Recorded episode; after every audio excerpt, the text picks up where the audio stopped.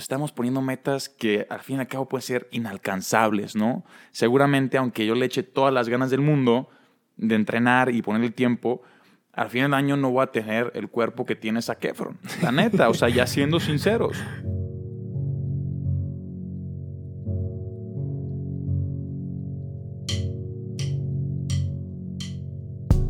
Hola, bienvenidos a este episodio de Ponte a Pensar, un espacio en el que mi hermano Pablo y yo, Rodrigo, buscaremos diferentes medios y personajes, vivos o muertos, que nos ayuden a aprender cómo vivir, ser felices y autorrealizarnos. Pero ojo, no somos expertos. Somos simples mortales que buscamos ver cómo podemos comprender nuestra realidad. Hola Pablo, ¿cómo estás? ¿Qué onda, Ro? Ando muy bien, ando muy bien. Pero es que me da mucha risa como dices eh, el vivos o muertos entre risas. Pero está chistoso que somos tan cracks que traemos gente muerta al podcast. que es algo que de algún modo se ha reflejado en este episodio con el tema de nuevo año, mismas metas. Platícanos, Pablo, ¿por qué, por qué este tema? Entonces, creo que es, aunque sea tres semanas tarde, sigo siendo muy, muy fresco, ¿no? 2021, eh, año nuevo, nuevas metas, ¿no? Entonces, diríamos o pensaríamos que son nuevas metas, pero al fin y al cabo luego tenemos las mismas metas que tenemos desde hace ya muchísimos, ¿no? y, eh, digo, yo llevo tres años queriendo aprender francés y todavía no, no lo aprendo. Ya por fin este año lo quité de la lista porque siendo realista lo más seguro es que no lo logre. porque ah, eso sí, vale la pena de notar que yo estaba emocionado, feliz por Pablo, porque yo lo veía estudiando francés. Yo creo que se aventó una semana sólida en la que estaba buscando programas y clases y libros y cuestiones en las que, según él iba a aprender francés, toda la familia está emocionada y de repente, ¡pum! Eso nos pasa a todos, ¿no? Pues sí, está bien denso. Pero no solamente a nosotros ahorita, seguramente les pasaba también hace cuatro mil años a las primeras personas que ya se ponían como sus metas de año nuevo, ¿no? Oye, muy buen, muy buen segue al contexto histórico que queremos dar sobre las metas de año nuevo. Eh, justo enfocándonos en, este tema, encontramos que todas estas metas de año nuevo o, o lo que podemos encontrar más cercano a las metas de Año Nuevo, comenzó en Babilonia hace 4.000 años. Eh, Babilonia, seguro han escuchado de los jardines colgantes de Babilonia, una de las siete maravillas históricas o de la historia, eh, de las grandes maravillas del mundo. Eh, era justo de esta cultura. Y en esta es donde, donde al comienzo del año, cuando comenzaban su ciclo de cultivo, ellos pedían a los dioses o en su adoración a los dioses, ellos les, les decían o les rezaban diciendo que regresarían las cosas que pidieron prestadas, que mejorarían algunos aspectos en los que ellos no sintieron que estuvieron muy bien el año. Y yéndonos un poco de años más adelante, digo un poco de años, miles de años adelante, vemos en el año 46 antes de Cristo, eh, cuando estaba el Imperio Romano, que estaba Julio César, él fue el que hizo este nuevo calendario que ya conocemos hoy en día, que como tú te reías, qué, qué cosa es ser tan poderoso que le pongas tu nombre a un mes del año. Eso pasó con Julio César. Déjate ser Alejandro Magno y ponerle tu nombre a 16, a 16 ciudades. No, no, no, no. Eres Julio César y le pones tu nombre a un mes del año y, haces el, año como tú quieres. Con el, año como, tú, quieres. Y miles de años después, todo mundo dice tu, dice tu nombre como si fuera un mes, ¿no? Claro, claro. Y él lo que hace es que, tomando al dios Jano, era este dios de dos caras, una que veía al pasado y otra que veía al futuro, a este le hacían sacrificios y le prometían que mejorarían para el próximo año. Y todavía años después, para los cristianos, el año nuevo se convirtió en un momento de reflexión sobre los errores pasados y cómo mejorar a futuro. Y es muy curioso que cómo a pesar de que todo esto viene de raíces religiosas, hoy en día es una cuestión individual. Es una cuestión de cada quien y no necesariamente tiene que ser una cuestión de fe o de religión, de verlo con un ser superior. Y, y sí, si lo traduces al, al hoy en día, Em, tenemos todas estas metas un poco más frívolas que, que todos nos hacemos a principio del año. Me da risa que hace 4.000 años era un granjero babilonio diciendo, Dios, te prometo que le voy a rega- re- regresar la pala a Ramiro. Yo sé que Ramiro lleva seis meses pidiéndome la pala y no se la regreso, se la voy a regresar.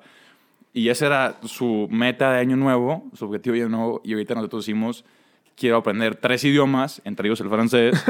Quiero, Usando Duolingo. usando Du- Duolingo. Eh, quiero tener el cuerpo de Zac Efron. También quiero pues, emprender una empresa súper exitosa y en cuestión de un año, de aquí al siguiente año, 2022, ya pues ser de Fortune 500, ¿no? Claro, claro. Y, tomando en cuenta esas metas irreales que me planteaste, que seguro todos nos hemos hecho también, es, es muy interesante porque en, en esta investigación que estamos haciendo para, para poderles dar un poco más de contexto y seguridad en el tema, descubrimos que muchos estudios demuestran que un porcentaje muy pequeño de las personas que se plantean metas de año nuevo verdaderamente las cumple. Y es, y es así que queremos pasar a este primer punto muy importante que es que las metas que te plantees de año nuevo deben de ser realistas. Pues sí, eh, complementando lo que decías del, del estudio, hay un estudio en, que se hizo en Estados Unidos, del cual hablaba Rodrigo, que el 45% de toda la población americana se puso metas de año nuevo. Y de ese 45%, únicamente el 8% las cumplió al final del año. Entonces, el dimensionar eso, decir, ¿por qué está pasando eso? No creo que la gente no sea capaz de, de lograr una de meta lograr una meta. sino como dice Rodrigo, nos estamos poniendo metas que al fin y al cabo pueden ser inalcanzables, ¿no? Seguramente, aunque yo le eche todas las ganas del mundo de entrenar y poner el tiempo, al fin del año no voy a tener el cuerpo que tiene Zac Efron. La neta, o sea, ya siendo sinceros. No, no es posible para todos y también porque muchas veces lo difícil no nada más es que nos planteamos estas, eh, estas metas irreales, pero también es que no dimensionamos el trabajo, el tiempo y el esfuerzo que va a tomar llegar a eso. Entonces, a mí me gusta mucho una anécdota de el actor Matthew McConaughey. Seguramente lo, lo ubican por las películas All right, all right, all right. Una de las más famosas y, y de las últimas que he hecho es la película Interstellar. Y este cuate lo que dice es que llega un momento en su carrera donde tiene pues, un negocio de producción de música, un negocio de producción de películas, eh, trabaja como organizando, dirigiendo las fundaciones eh, que ha creado, es padre de familia y aparte actor. Entonces llega un momento en el que dice, suficiente, o sea, estoy en mil cosas, estoy intentando hacer muchísimas cosas. Entonces le, le marca a su abogado y le dice, en este momento me cierras la productora de música y la productora de películas. Y lo que dice es, yo como persona prefiero ser extraordinario y sobresalir como actor, siendo padre de familia y en las fundaciones que tengo, que ser promedio como actor, padre de familia, eh, director de las fundaciones y aparte con su producción de música y su producción de películas. Exacto.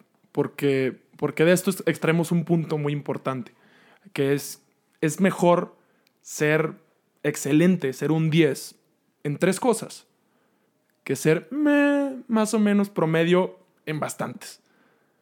Y, y continuando con, con esta idea anterior y reflejada en cosas prácticas, es que ustedes deben de, bueno, todos debemos de evaluar qué es lo que realmente importa, ¿cierto? Y a qué es lo que le vale invertir, o sea, lo que vale la pena invertir tiempo y esfuerzo. Y pensémoslo realmente, o sea, como reflexión, ahorita, mientras lo estamos hablando, ustedes en su vida, ¿qué es a lo que realmente le quieren echar ganas? ¿no? ¿Qué son esas tres cosas que realmente las quieren hacer excelentes? ¿Por qué? Porque oportunidades vamos a tener muchísimas, ¿no? Tenemos miles de oportunidades de participar en grupos distintos, de ir a mil reuniones, de tomar materias distintas, aparte de practicar un deporte, aparte el trabajo, aparte pues el hobby, el negocio, Claro, el emprendimiento, o sea, son muchísimas cosas, ¿no? Pero el valor está en identificar las que realmente queremos, en las que realmente queremos sobresalir. Y es muy importante exactamente eso, que te centres en el porqué de las cosas. ¿Por qué estás decidiendo hacer este cambio en tu vida? ¿Por qué, ¿Por qué quieres hacer este cambio en tu vida? Y ya una vez que tú te des cuenta por qué lo necesitas en tu vida, ahora hay que diseccionarlo un poco más y hay que entender lo que implica y también no nada más los cambios que va, que va a tener en tu vida, pero también lo que significa. Yo, eh, se me hace que es importante para mí destacar que no necesitas hacer un año nuevo para que tengas metas. Claro que empezando con, con ese punto que dijiste, lo estamos haciendo tres semanas tarde, adrede. Porque está muy romantizado el tema de New Year, New Me. Está muy romantizado y si tú consideras, si tú te das cuenta que hay cambios que tienes que hacer en tu vida, no tienes por qué estarte esperando hasta el siguiente año nuevo. Y luego se me hace también, Ro, que es una idea como que bien tóxica, porque nos amarramos, ¿no? O sea, nos ligamos a que el cambio únicamente puede ser en ese año. Entonces, como decías, ¿no? Al principio, eh, que hay cosas que llevan muchísimo tiempo, ¿no? que, que, no solamente en un año vas a lograr ser un máster en, en esa cosa nueva que empezaste a hacer. Claro. Seguramente necesitas muchísimo más, muchísimo más tiempo de, de meterle de práctica, de esfuerzo, dedicación, de entrenamiento para ser bueno en eso. Entonces, si, si únicamente te clavas a que es un solo año el que tienes para hacerlo, pues ¿qué pasa? Seguramente al finalizar el año, si no le pudiste meter el tiempo o si no viste ese desarrollo o si no te viste como, como te imaginabas, vas a decir, madres, ya no logré mi meta. Claro. O decir de que no manches, pues no pude, no pude con esto. Claro. Entonces, la idea de decir New Year, New Me y, y, de estar como apilando tantos New Years en los que, pues New Me, has pero fallado, pues fallado, fallaste fallado. y fallaste y fallaste, creo que también tiene un peso, un- nos afecta, ¿no? O sea, a nosotros en el hecho de que, puta, o sea, ¿con qué seguridad puedo luego yo ya decir, sabes que sí puedo hacer las cosas si tantos años por ligarme a que el cambio va a ser en este año, no he logrado algo? Y entonces, ¿cómo hacerle? ¿Cómo hacerle para, para que también ese New Year, New Me no se convierta en un tema tóxico? Para que no se convierta en una cuestión de que te provoque estrés, que te provoque ansiedad, que, te haga dejar esas metas tan temprano en el año o tan temprano en este proceso que estás iniciando. Porque también es lo que sucede. Al, al plantearte metas irreales, la realidad es que también te terminas haciendo mucho daño a ti mismo. Porque, porque no tomas en cuenta todo esto que estamos diciendo. Entonces, ¿cómo hacerle? Como ya comentamos, primero, tener una visión de lo que quieres llegar a ser. Porque sí es muy importante que le tires a las estrellas. Porque también todos queremos ser excelentes. Eh, es, es una cuestión muy humana el buscar el perfeccionismo. Entendiendo que no podemos llegar a ser perfectos. Pero en base a esto, es que tú ya vas estructurando y diseccionando esa meta que tú tienes al final, de tal modo que te puedas plantar, plantear esas metas realísticas que te lleven ya en el proceso a, a esa meta final. De Entonces, eh, de lo que te entiendo, ¿no? De cómo hacerle, es plantearnos una meta en las estrellas, ¿no? Ajá. Lo más, lo más alto que posiblemente ahorita de pensarlo es inalcanzable, ¿no? Podemos volver a mi cuerpo de Zac Efron. Los que me conocen saben que estoy bien flaco, entonces para mí podría ser, o sea, impensable, ¿no? El decir, no manches, yo voy a tener un cuerpo así de, de supermodelo. Pero no es imposible. Definitivamente no es imposible. Lo que tenemos que estar haciendo, y como dices, es diseccionarlo, hacerlo chiquitos. Esa meta que es imposible de- o se ve como imposible de alcanzar, ponerla en metas chiquitas. ¿Cuáles son los pasos, no? ¿Y qué puedo empezar a hacer yo ahorita, en este momento, para acercarme más a esa meta? Paso uno, cambiar mi dieta. Establecer una rutina de ejercicio, ¿no? Planear el hecho de decir, ¿sabes qué? Voy a tener que dejar frituras, voy a tener que dejar calorías, voy a... Frituras, ¿no? Me encantó. Jamás voy a usar, jamás he usado esa palabra. Frituras. ¿Quién usa la Jamás he palabra esa- frituras, Rodrigo? Voy a tener que dejar las papitas con chile y las Sí. botanas. Frituras. No, Frituras. no se me va a olvidar nunca. Este, sí, porque justo me pusiste el. Cuando lo estábamos platicando, eh, me planteaste el ejemplo del futbolista. ¿cierto? que, que es, mi meta es llegar a jugar en el Real Madrid. Híjole, la realidad es que lo pensamos y más, si, si lo ves desde nuestra óptica, digo, ya vimos un mexicano que lo logró. ¿Bajo qué circunstancias y haciendo qué? Pero lo logró. Chicha Dios. Chicha Dios. Chicha Dios Hernández. Y, pero si tú metes llegar a eso, si tú metes llegar a ser jugador del Real Madrid, pues que cada día, eh, que pues de un día a otro seguramente no lo vas a lograr. ¿no? Entonces, primero, seguramente estás en el equipo de la escuela. Y para sobresalir el equipo de la escuela, vas a tener que invertirle el triple de tiempo, el triple de esfuerzo, el triple de todo de ganas para sobresalir primero de ese grupo. Entonces, primero tienes que buscar ser excelente en ese equipo. Para luego migrar al siguiente paso, que es la cantera en algún equipo de primera. Claro que primero para llegar a eso es segunda y Sí, tercera, segunda. Tercera. Tienes que tener el número 1874, que quién sabe cómo le hacen para meter esos números en las playeras. Pero sí, o sea, eh, la- y la idea es que es paso a pasito, ¿no? O sea, es la escuela, luego la cantera de un equipo, primera, segunda, tercera, o sea, más bien, tercera, segunda, tercera, primera. segunda, primera. Y debutas para las chivas, eh, goles todos los partidos, no sé qué, y agarras, o sea, el ojo de la atención de un DT en, en Europa y te jalan y tal vez el primer equipo que vayas a jugar internacionalmente no sea el Real Madrid, pero ya estás jugando pues en España, Portugal, Alemania, lo que sea, y ya estás en un ambiente que es mucho más competitivo, te va a formar más y te pone un paso más cerca de tu meta. Entonces, ¿qué pasa? El cambio no es de un día para otro voy a estar en el Real Madrid. Y la meta de un día para otro es voy a estar en el Real Madrid. Como logramos estas grandes metas es paso a pasito. Primero ser el mejor de mi equipo en la, en la prepa, luego en la universidad, luego en, en la sub-17, no sé qué, tal, tal, paso a pasito, hasta el final posiblemente llegar a jugar al Real Madrid, ¿no? Claro, claro. Y entendiendo, claro, que probablemente no llegues a jugar al Real Madrid, pero si tomas esos pasos, tu probabilidad de, de llegar a, a un- a una posición muy alta en el ramo crece bastante. Y un ejemplo que nosotros hemos, hemos eh, leído, y probablemente después también les compartamos la cita en, en nuestras redes, eh, aparece en el libro de Outliers de Malcolm Gladwell, donde viene muy específicamente eh, y en base a diversos estudios que el mínimo o más bien el número identificado para tú llegar a ser excelente en un ramo es 10.000 horas. O sea, para ser un maestro, yo sí que me quiero ser un tenista, mínimo le tengo que dedicar 10.000 horas. O sea, yo 10,000 si quiero el cuerpo de Zac Efron, tengo que pasar 10.000 horas en el 10.000 gimnasio, horas en el gimnasio. mínimo. Sí. Entonces, reconociendo esto, que ya está basado en historia, en, en algunas cuestiones que si lo leen, ahí lo encontrarán perfectamente, es encontrar precisamente eso, que llegar allá cuesta trabajo. Entonces tienes que estar dispuesto a, tomar o hacer todo ese trabajo, pero tomando en cuenta que perfectamente se puede planear para llegar a eso. Y con metas pequeñas, con objetivos pequeños, puedes llegar a ser grande.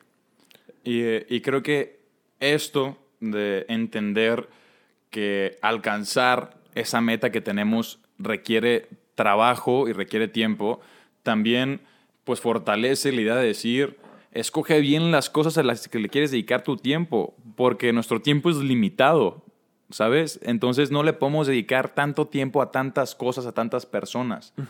Es invertirle bien el tiempo que tenemos a, a lo que realmente queremos. Y regresamos a la idea.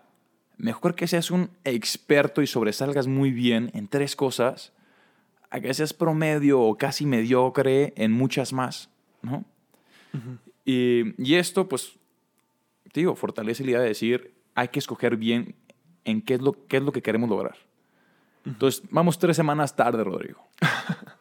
Pero hay que proponernos, ¿cuáles son esas tres, tres cosas que nosotros este año queremos lograr? queremos lograr. Y reconociendo, claro, que este año también va a ser especialmente difícil.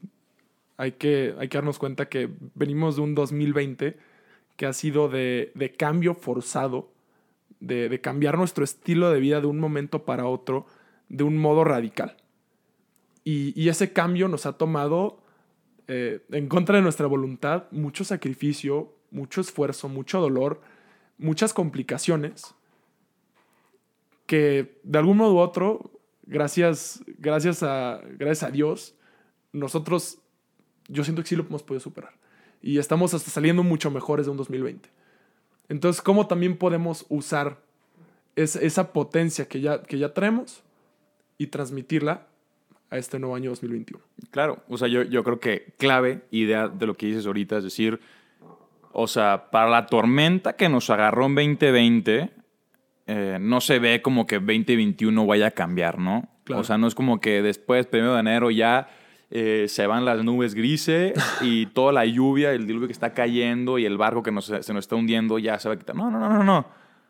Lo más posible, lo más seguro, es que la tormenta vaya a seguir, ¿no? Entonces decir... Eh,